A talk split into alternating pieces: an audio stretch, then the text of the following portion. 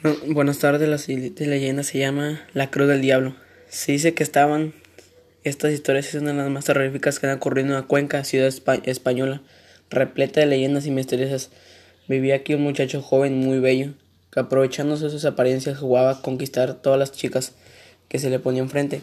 Sin ninguna vergüenza, las cortejaba como todo un caballero, tomaba todo lo que quería y ellas luego las abandonaba, dejando atrás de sí una estela de promesas rotas. Pero llegó el día en que se enamoró de una verdadera hermosa señorita, la más bonita que existía en todos los alrededores. Se llamaba Diana y desde el primer momento se robó el corazón del mozo. Sin embargo, la joven no era tanta y conocía bien la reputación del muchacho.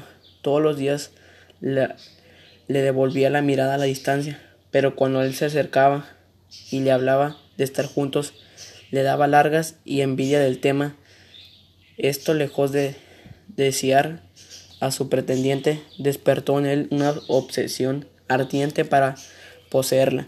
Ninguna mujer se había resistido antes y no, no estaba dispuesta a perder de Diana por nada del mundo.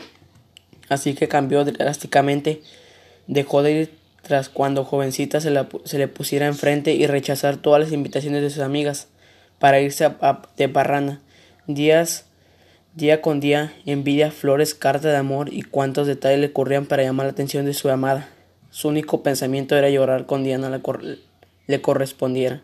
Finalmente, el pobre recibió un mensaje que iba afirmando a la hermosa muchacha con tan solo leer su contenido sintió que se acercaba a su corazón. Hoy es una noche de los difuntos, te voy a estar esperando en la plaza Angustias. Quiero ser tuya, Diana llenó de gozo el joven muchacho. Se marchó a su casa y dispuesto a prepararse para la cita profundamente con esmero. Afuera el cielo se llena de negros rumores como el praguecio de esa noche. Algo terrible estaba por ocurrir. La tormenta se, se desató sin piedad, pero esto no desanimó al muchacho para ir a encontrar a Diana. Cruzó las casas las casas, calles, que se interponían en él y las plazas de, angustias y, ahí, y la vio ahí de pie, luciéndose más espléndido, em, espléndida que nunca. Una ola de pasión la consumió. Apenas tuvo de enfrente la angustia de besos, abrazando con fuera y, y ansiosos para hacer la suya.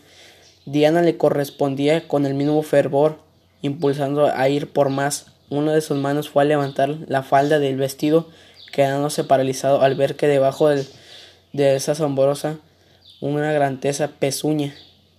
En ese instante un relámpago iluminó el cielo, relevando el rostro de su acompañante. Diana se había convertido en un monstruo, ser con la cabeza de un macho cabrio y que resplandecía de manera infernal. Aterrorizando al joven, intentó alejarse y el diablo se arrojó sobre él, hiriéndole como una mano de garra afilada. El pobre se echó a correr en tanto en Mailón reía mientras se aferraba de la cruz había colocado las puertas de angustias como si él pudiera protegerse de su alcance. El diablo volvió a levantarse su zarpa para herirlo y fue ahí cuando se enfrentó con su con el santuario, de donde se dice que no se volvió a salir. Nadie volvió a verlo en, Cuenca, ni supo de qué fue él. Pero la cruz permanece en su sitio hasta hoy. Se dice que si miras con atención podrías comprometer la marca de las arpas del demonio. En aquella noche se, transforma en una inocente señorita para darle una lección al Virgón.